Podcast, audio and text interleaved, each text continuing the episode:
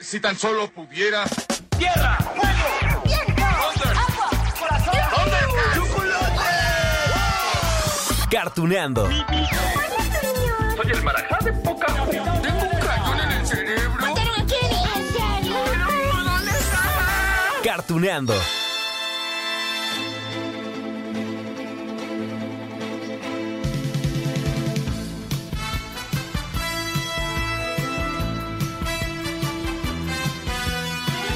Hola, hola amigos de Cartuneando. Oigan, pues miren, hoy los saludo, híjole, acompañado. De verdad que, que tengo el gran gusto, el gran honor de tener aquí en, cabina donde estamos grabando a mi amigo Eder Quintero. Que he de decir que él, eh, bueno, cinéfilo, experto en los Caballeros del Zodiaco. Si hubiera, digamos, una división así como Caballeros del Zodiacología, él tendría como el primer lugar. E- e- Es un experto en toda la obra de Masami Kurumada.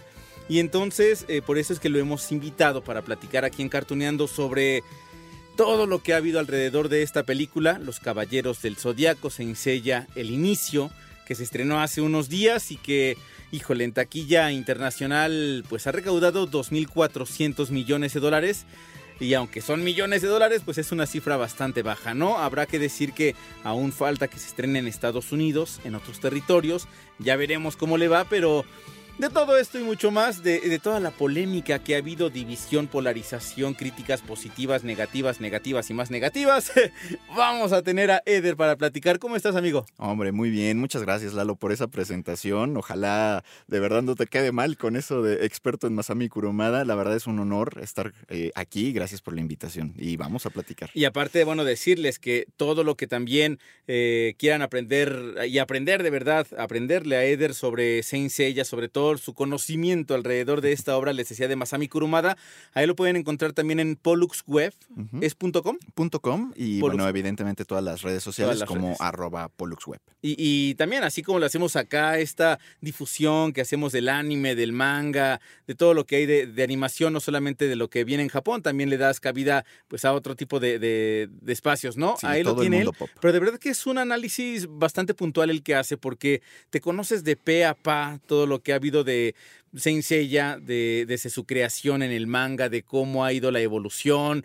Bueno, con decirles que a cada rato me acerco con, con Eder de, oye, este, ¿qué onda? ¿Qué onda con, con lo nuevo, con Next Dimension? ¿Para cuándo? Este, si se va a animar o no, los canvas, ese tipo de situaciones. Pero bueno, le entramos primero a esto de los Caballeros del Zodiaco. Tu crítica, amigo, tu opinión, Del inicio. ¿de dónde? ¿Cómo vamos? Fíjate que acabas de dar en el clavo. Next Dimension eh, está eh, continuando con el manga. Eh, este año termina. Y una de las razones por la que entra la película es para indagar también en el público norteamericano, que es como el público objetivo que tiene eh, Saint Seiya desde hace muchísimos años. O sea, yo recuerdo que hicieron algunos pilotos, tanto de un live action como de una caricatura, que se quedaron en eso, en pilotos eh, o en demos, ¿no? En metraje. Eh, ahora, eh, hace unos 20 años, se intentó nuevamente entrar a Estados Unidos con, la, con el anime original, pero censuradísimo, ¿no? El- Sabemos que le cambiaron la sangre a color azul. Los capítulos duraban la mitad prácticamente. ¿En serio? Porque estuvieron Oh. cortando, ya no eran dioses, eran princesas. En fin, ¿no? Muchísimas cosas que no funcionaban y que de hecho no se entendía. Hoy, Bueno, de hecho habrá que decirlo. sí, El título lo dice, Saint Seiya, son santos. Entonces, al traerlo a otros países, pues como santos, ¿no? ¿Cómo van a combatir santos? Entonces aquí, bueno, los caballeros del zodiaco. Y que tiene razón un poco porque en, en- en la época del mito, como dice tantas veces la, la serie, eh, nos habla de caballeros y de santos. Pero obviamente cuando entra a Europa hace muchos años, eh, pues saltaron, ¿no? No podían mezclar como eh, esta palabra por aspectos religiosos. Pero eh, en Latinoamérica se aceptó un poco el título de Caballeros del Zodíaco y después se supo lo de Saint Seiya, sin ningún problema dieron la difusión. Lo de dioses se mantuvo, aunque hubo algunas, algunos cambios, ¿no? Como lo de papa por patriarca, etcétera. Pero Latinoamérica fue más receptivo. En Estados Unidos, pues siempre hubo como ese dilema de si entrar o no entrar. Hoy con esta película se quiere nuevamente indagar en el público anglosajón y el estreno es el 12 de mayo. Y desde ahí empezamos con un tema de logística, porque la ventana de exhibición, si de por sí en México es muy complicada, venimos arrastrando el éxito de, de Super Mario. Ya se estrena eh, esta semana. Guardianes de la Galaxia. Guardianes de la Galaxia. Y en Estados Unidos es lo mismo. Se estrena Guardianes de la Galaxia, se estrena después Los Caballeros del Zodíaco, Knights of the Zodiac, y después eh, Rápidos y Furiosos. O sea, le dan así dos días para que medio despeguen, ¿no? Claro. Es decir, la ventana de exhibición tache allí desde, este lugar. Eh, ¿Es una película que se retrasó por esto de la pandemia o algo así? ¿Tenía No. otra o siempre fue esta? La, la película viene trabajándose desde hace como 15 años. Eh, se rumoró muchísimo y hace apenas unos 5 se dio banderazo. Se hizo eh, Alma de Oro, después se hizo Santiago y ya estaba en planeación. Justo, ah, vamos a entrar a la película. El, eh, fue una película muy manoseada, pasó por muchas producciones, eh, productoras. Incluso por ahí estuvo eh, la empresa de, de Peter Jackson, imagínate, Wow. o hasta Guillermo del Toro por ahí también sonó, en fin, muchas cosas. Eh, ¿Qué resulta en eso? De que haya muchísimas ideas, de que se divague demasiado. Y después recuerdas que también se hizo una eh, serie CGI en Netflix. Sí. Esta película... Aquí no le he ido bien encartuneando a esa serie. No, no, y, y- y- y mira, que, que yo, tú lo sabes, defiendo mucho Saint Seiya y la verdad es que lo que hizo Netflix eh, fue una serie llena de errores por todos lados, que de hecho el mismo autor por eso la saca de Netflix. Masami Kurumada prefiere mandarla a Crunchyroll y Crunchyroll trabaja sobre lo que ya se tenía porque tampoco pueden hacer Sí, no, un- no hizo una magia, modificación. ¿no? Simplemente decir del cambio de Shun a Exacto, eso ya, pues es, ya ya. no es hombre, ya es Claro. mujer. ya se, ya se queda, ¿no? Pero eh, mejora, de, de alguna manera rescata la esencia y la lleva por buen camino desde mi punto de vista. Sin embargo, ese inicio es el que también estamos heredando en la película. Y lo habíamos platicado, creo que ya se sabía que la película iba a tener mucha esencia de lo que había hecho Netflix. Entonces ya nos esperábamos que tuviera un impacto dividido, vamos a llamarlo así, porque aunque eh, para la película se maneja otro guion, de todas maneras, hay mucho de lo que vimos en Netflix, esta especie de caballeros negros acero que funciona, pero ajá, que funciona, pero que al final no estamos acostumbrados a ello. Un nuevo personaje, un nuevo villano que igual y no era tan necesario si pones desde un principio al patriarca misterioso, Exacto. ¿no? Era lo que muchos se preguntan, ¿no? A ver si hay tantos villanos en, en Saint Seiya finalmente hasta el Iki, bueno, Sí. Fénix, Nero ahora ya era un villano cuando aparece, como por qué no dejarlo a él con, con todo ese peso, ¿no? Muchos comentaban, o sea, hay un montón de situaciones que hay que ir eh, desmenuzando poco a poco, pero nada más quiero reiterar algo que estabas comentando, Eder, con respecto a, a ver, esta es una producción que viene de Estados Unidos. Sí.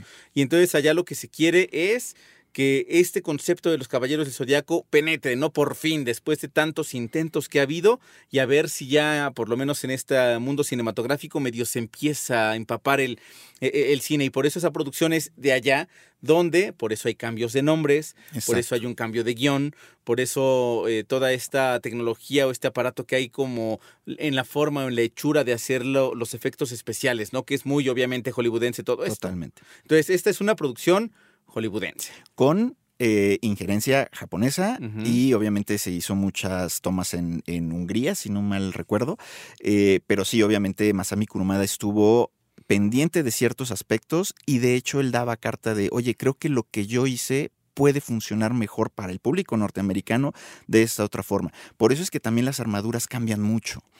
Eh, él mismo reconocía que sus armaduras ya no tenían como mucho, eh, mucha cabida en la cultura actual, si, si me doy a entender, porque obviamente conocemos más de cómo eran las armaduras griegas, romanas, Ujú. etcétera, y obviamente lo que vemos nosotros en el, en el anime no tiene mucho que ver con eso, entonces quería dar un aspecto un poco más realista, y eso fue lo que también mucho eh, eh, se hizo polémica, ¿no? Por las armaduras. Aunque muchos también han dicho, ¿no? Recuerdo muy bien que leía una crítica que decía, esta es una película de guerreros cósmicos, Sí. eh, ninjas cósmicos, creo que les No, decían. y en, y en el mismo, en la misma película hablan de la sangre cósmica. Sí, Pero ese es un error del, eh, del- de la traducción para el doblaje, porque en, el, en, el, en, la versión original, en inglés, solo dice Cosmo.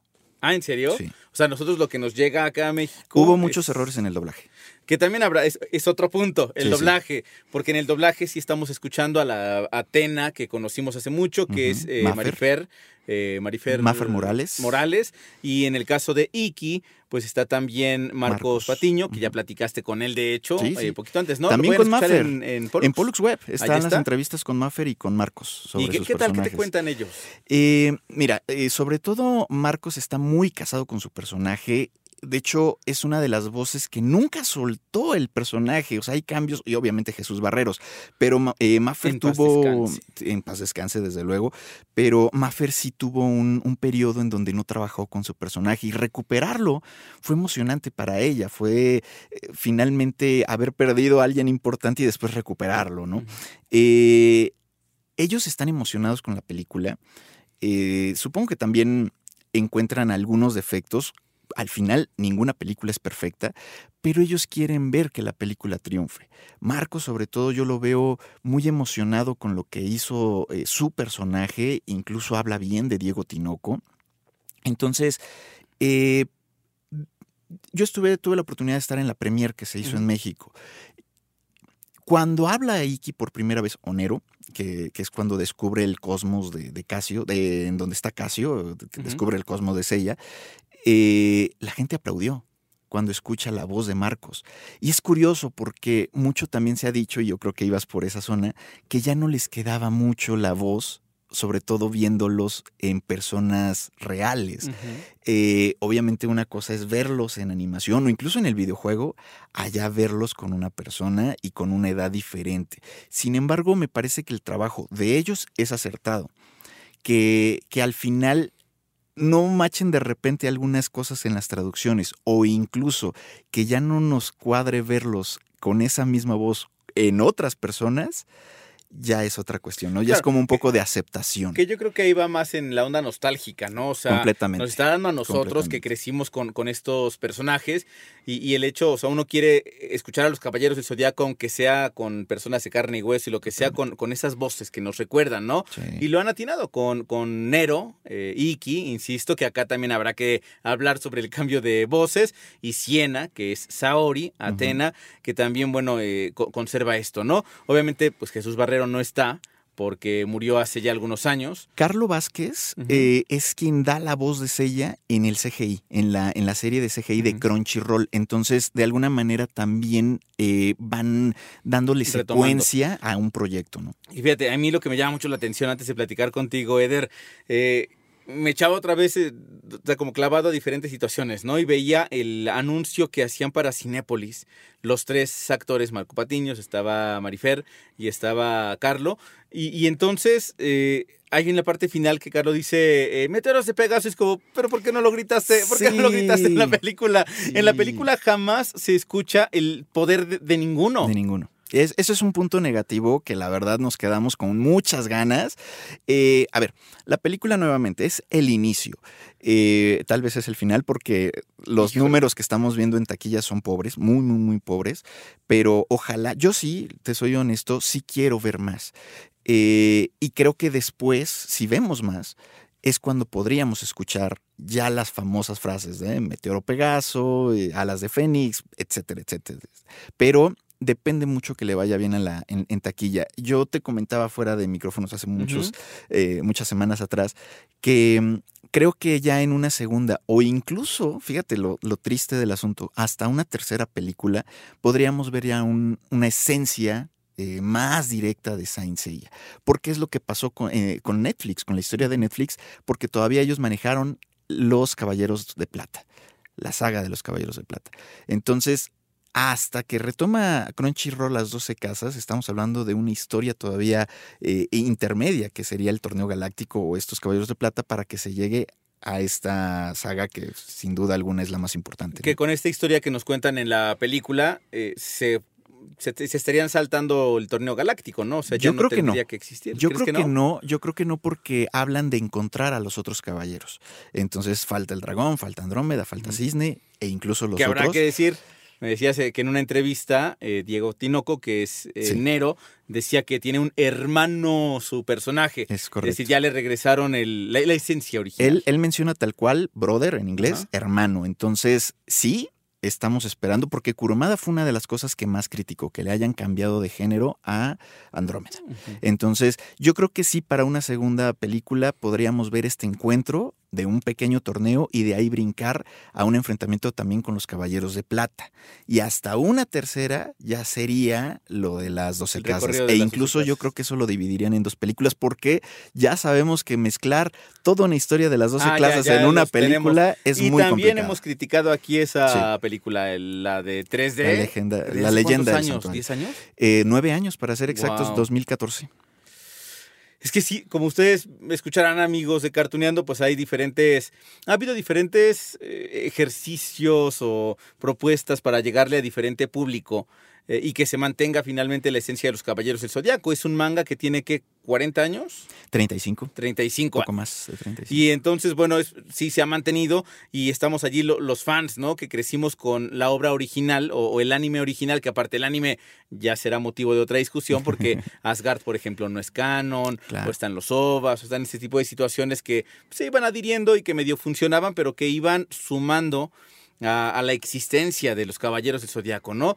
Y ahora es esta cosa de, ha habido tantos proyectos que, que no encajan tanto, que es como, híjole, ¿cómo, cómo- lo podrías definir tú? Porque, por ejemplo, esto de Alma de Oro, Sí. que sí funcionó. La de Santiago Show, eh, tuvo allí su público. Lost Canvas, Los canvas que algunos dividido, gustan y ¿no? algunos no. Fíjate que esto que comentabas al inicio, los fans han dividido mucho a la franquicia. Eh, dirían por ahí que cinematográficamente, eh, no quisiera utilizar la palabra toxicidad, pero es la que manejan. Los de, Star, los, de, los de Star Wars, ¿no? Son como muy tóxicos, dicen.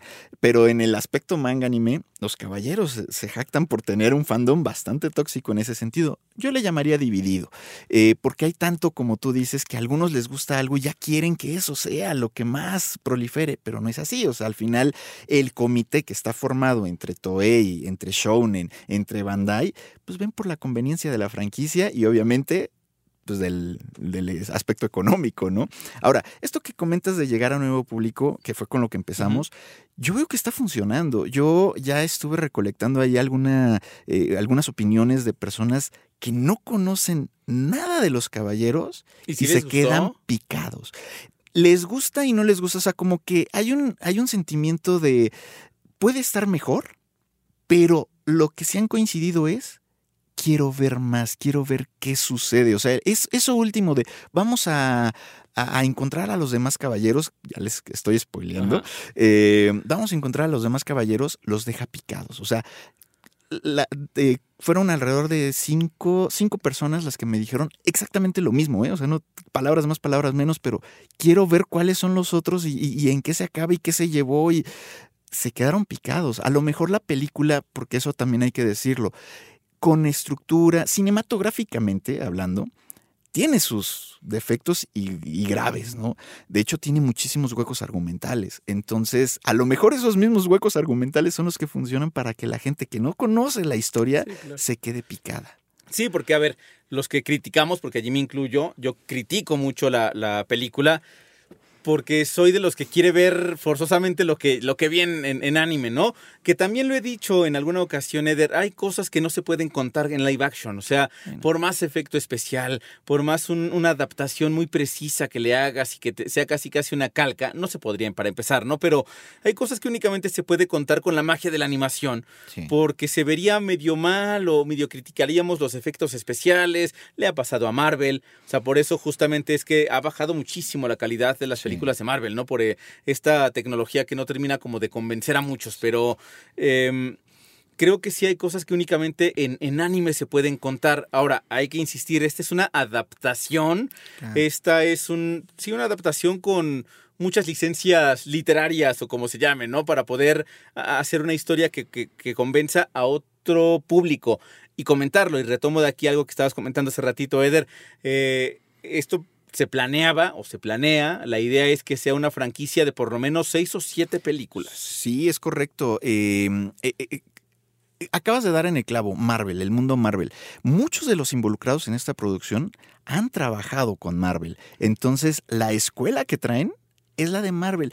Y, y- y justo esto que acabas de, comenzar, eh, de comentar, yo he visto que han habido adecuaciones en los personajes de Marvel, lo hemos visto sobre todo en Hulk, que ha cambiado muchísimo y la gente lo acepta.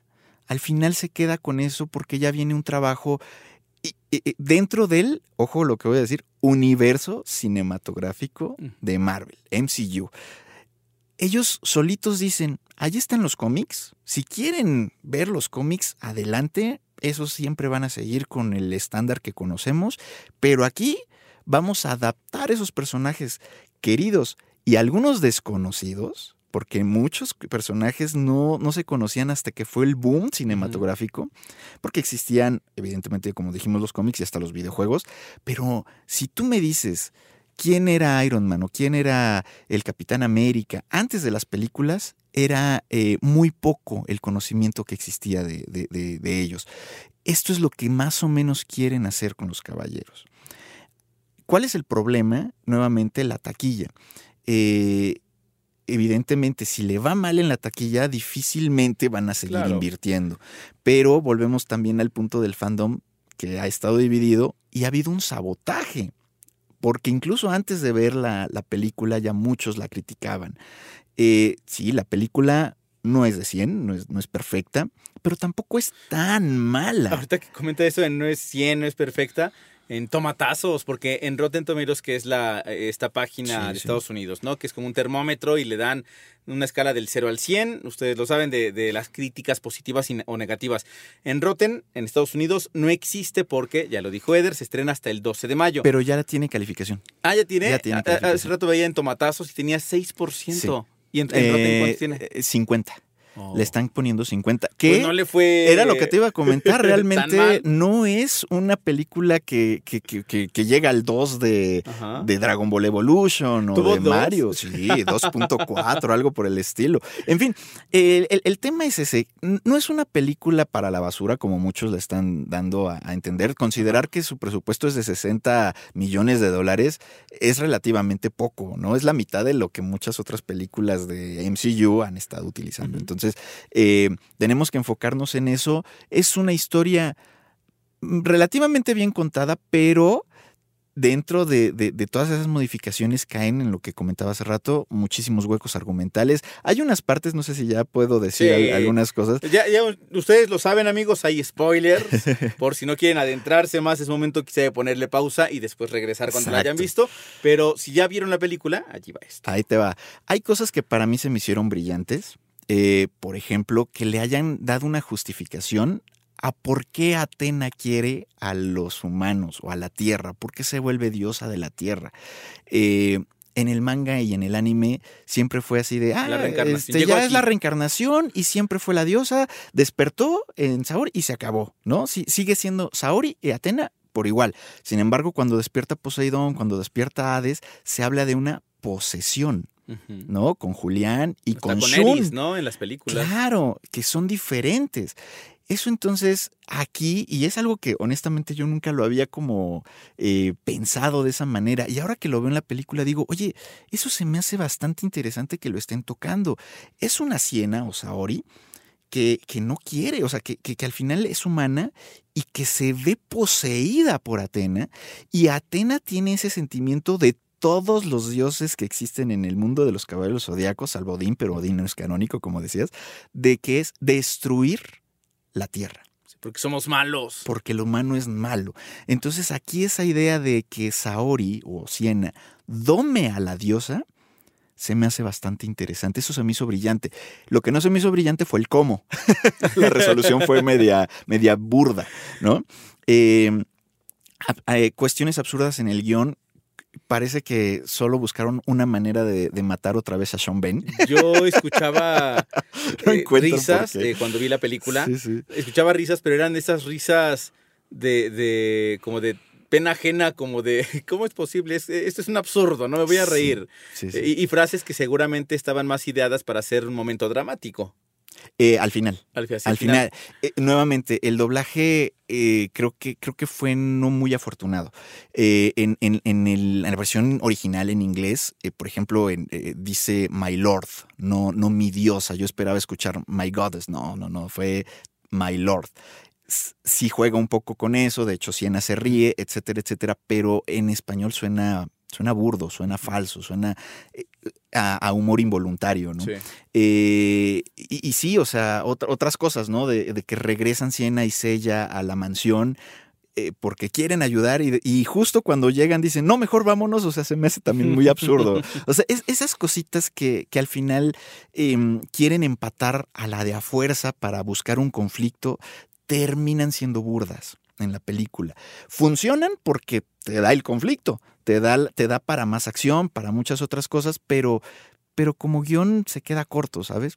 Em, entonces, creo que también queda mucho por explicar de las armaduras. Las armaduras en los caballeros del zodiaco es algo literal sagrado. Sí. No digo literal mal usando la palabra, no, literal son sagradas las armaduras.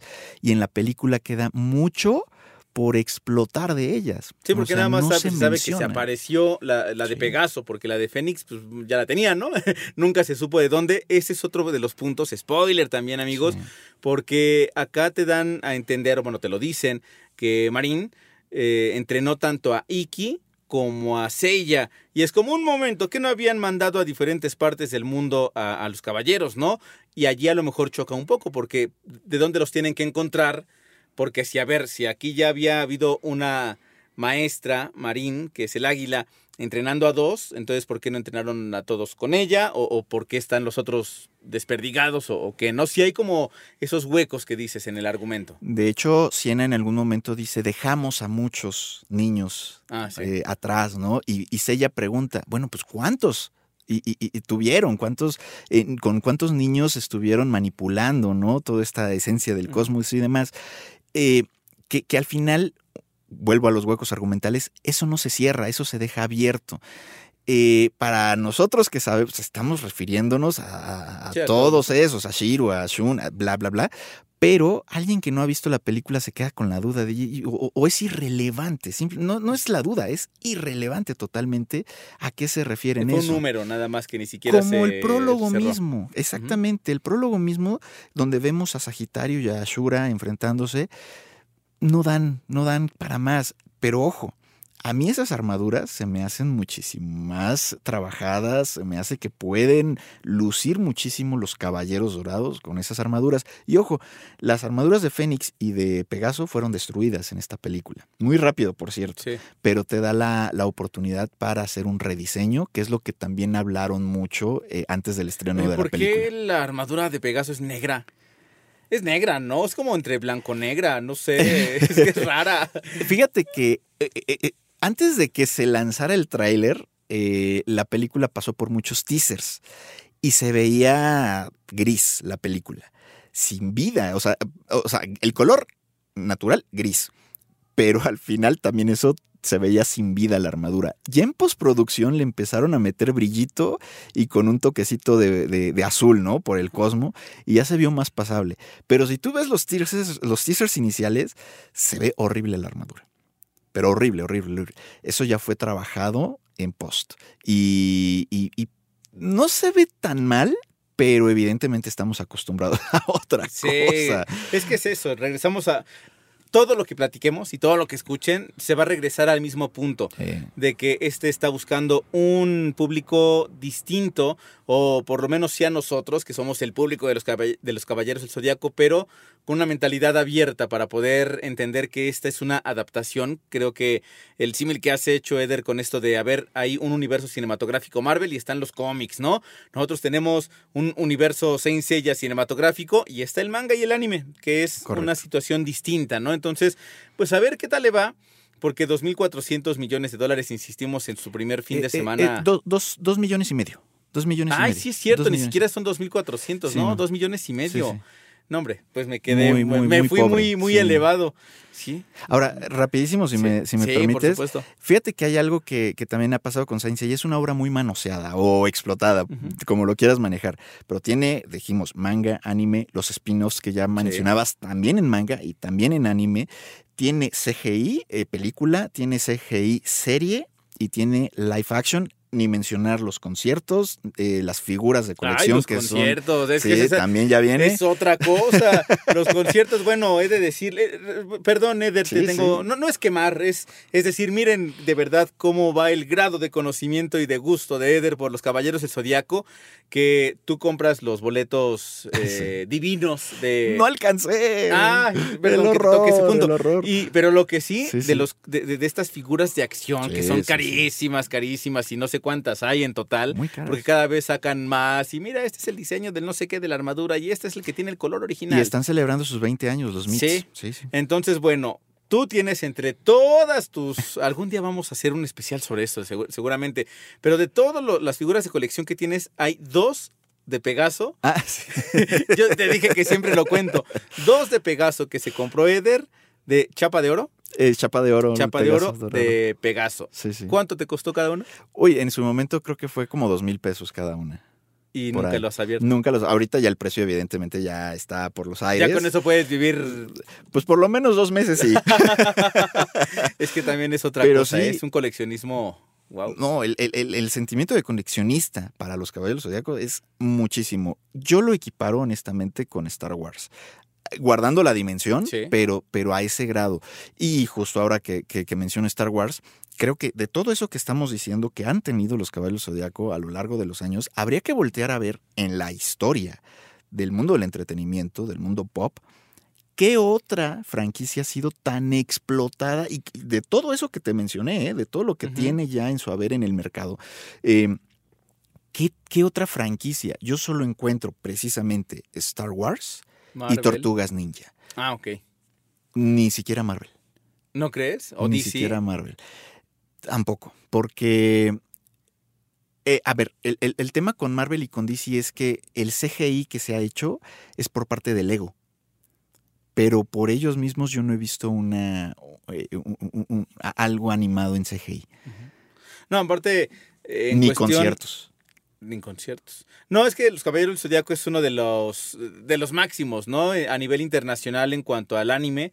Eh, y bueno, obviamente habrá que referir al manga y todo lo que hay alrededor, como lo dice Eder, pero yo creo que es como de los ejemplos que te pueden decir, mira, eh, los compositores que están detrás de la música se merecen un concierto, ¿no?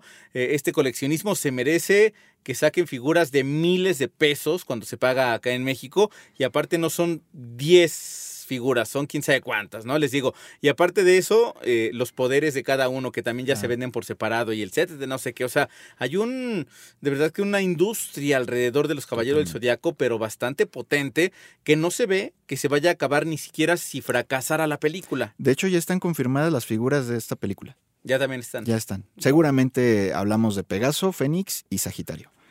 Seguramente. Eh, la música, por cierto, ahorita que estábamos comentando, es otro punto negativo para la película. ¿eh? A pesar de que se recupera un poquito algunos compases de Pegasus sí. Fantasy, está muy por debajo, no, del, no de la franquicia, del cine. O sea, la película eh, en, en cuestión musical está muy pobre.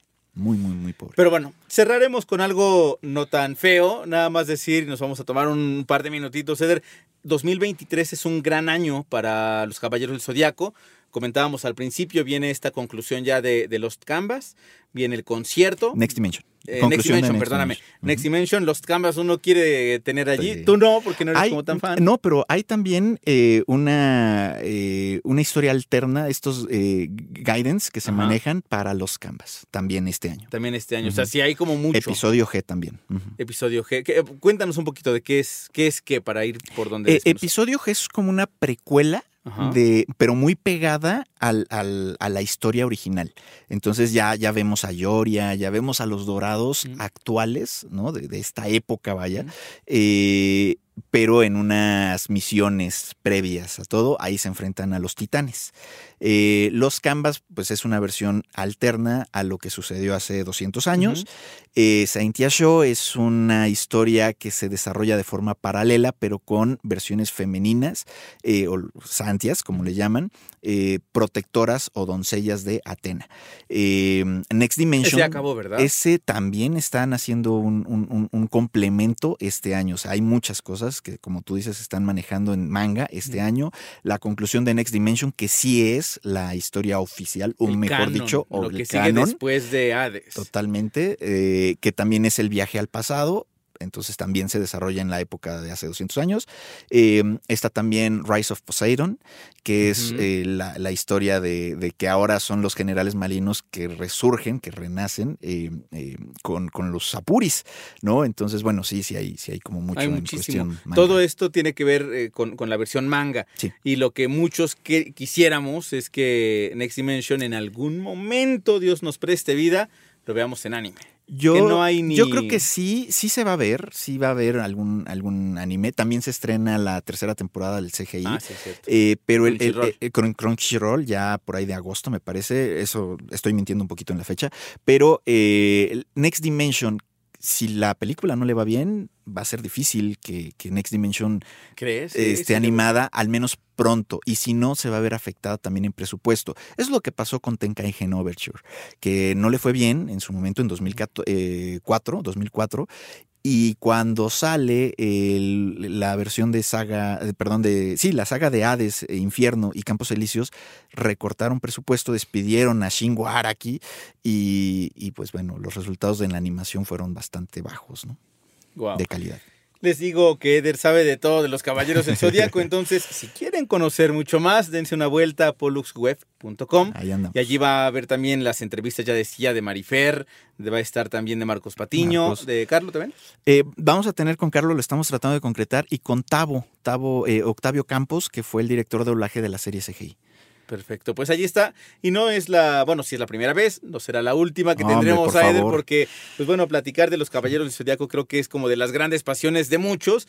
Y justo la película nos lo ha demostrado, ¿no? Tanta pasión que hay de defensa, de no, que sí, de crítica. Y como lo dice Eder también, habrá quien mm, la critica sin haberla visto. Y yo creo que lo importante es, bueno, ya que somos fans, pues habrá que checar qué tal. Ya si nos gusta, si no, pues bueno, ya lo diremos en algún momento. Y yo sí los invito a que vayan a verla. Eh, no, no, no se van a pasar un rato tan desagradable, tan desagradable si no les gusta. Y si les gusta, se van a pasar un rato agradable. Lo que sí les pido, y yo creo que es algo que, que cualquier película eh, obliga a verla en original, ya sea en el cine o esperarse a plataforma en tal caso, ¿no? Porque pues muchos yo sé que también quieren verla en pirata y pues eso no se vale. Mejor ahora que está el famoso de cine a tu casa, pues espérense a que llegue. Eh, va, va a ser ¿Cuál muy será rápido. la plataforma? Es- yo creo que va a llegar a HBO. HBO. Yo creo. Y si no, a Netflix. Pero, pero sin duda va a pasar por HBO en algún momento.